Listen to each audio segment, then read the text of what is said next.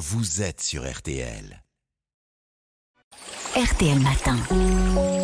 Ça va beaucoup mieux. Avec vous, euh, Aline Perraudin. Alors aujourd'hui, vous nous parlez des nitrites. On les trouve évidemment dans les charcuteries et dans beaucoup d'autres produits. Il y en a partout. Hein. Ben oui, parce que sur le marché français, il y a plus de 15 000 produits emballés qui contiennent des nitrites et des nitrates.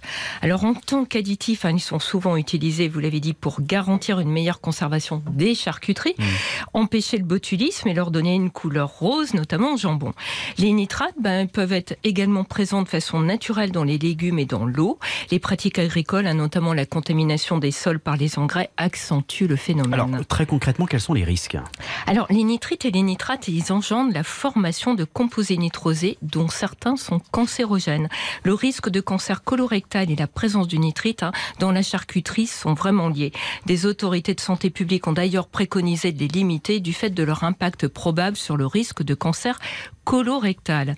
Mais une équipe de euh, chercheurs français hein, vient aussi de publier une étude montrant qu'il y avait une association entre la consommation de nitrite et l'apparition de diabète de type 2. Ah bon, les nitrites pourraient rendre diabétique Il y a de fortes présomptions que ce soit le cas. Pour en arriver à cette conclusion, les chercheurs ont analysé les données de plus de 100 000 personnes, suivies de 2009 à 2021. Ils ont montré que celles qui étaient le plus exposées au nitrite avaient un risque plus élevé de développer un diabète de type 2. Comment est-ce que je peux savoir s'il y a des nitrites dans ce que je mange? Alors voilà, ben, il faut regarder la liste des ingrédients, hein, c'est toujours compliqué.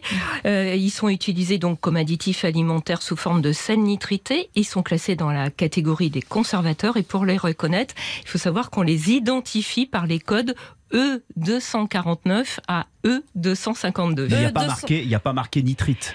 Ah, Non, pas forcément. voilà, donc il faut, il faut Faut vraiment ça, voir, les, les- connaître les- le, le- le code en fait. Ouais, E249 à E252. Alors comment on peut en consommer moins de ces nitrites? Il y a plus de la moitié de l'exposition au nitrite hein, provient de la consommation de charcuterie. Alors l'ANSES, l'Agence de sécurité sanitaire, conseille de consommer moins de 150 grammes de charcuterie par semaine, ce qui correspond à environ deux ou trois tranches de jambon blanc. Et les charcuteries sans nitrite, c'est une bonne alternative? Ben, c'est de l'arnaque selon Ah la là là. Nutritionniste Béatrice de Renal que j'ai interviewée. Ben oui, parce qu'à la place des sels nitrités, hein, des industriels utilisent des bouillons de légumes ou des extraits végétaux riches en nitrates qui à leur tour vont être transformés, devinez, en, nitrite.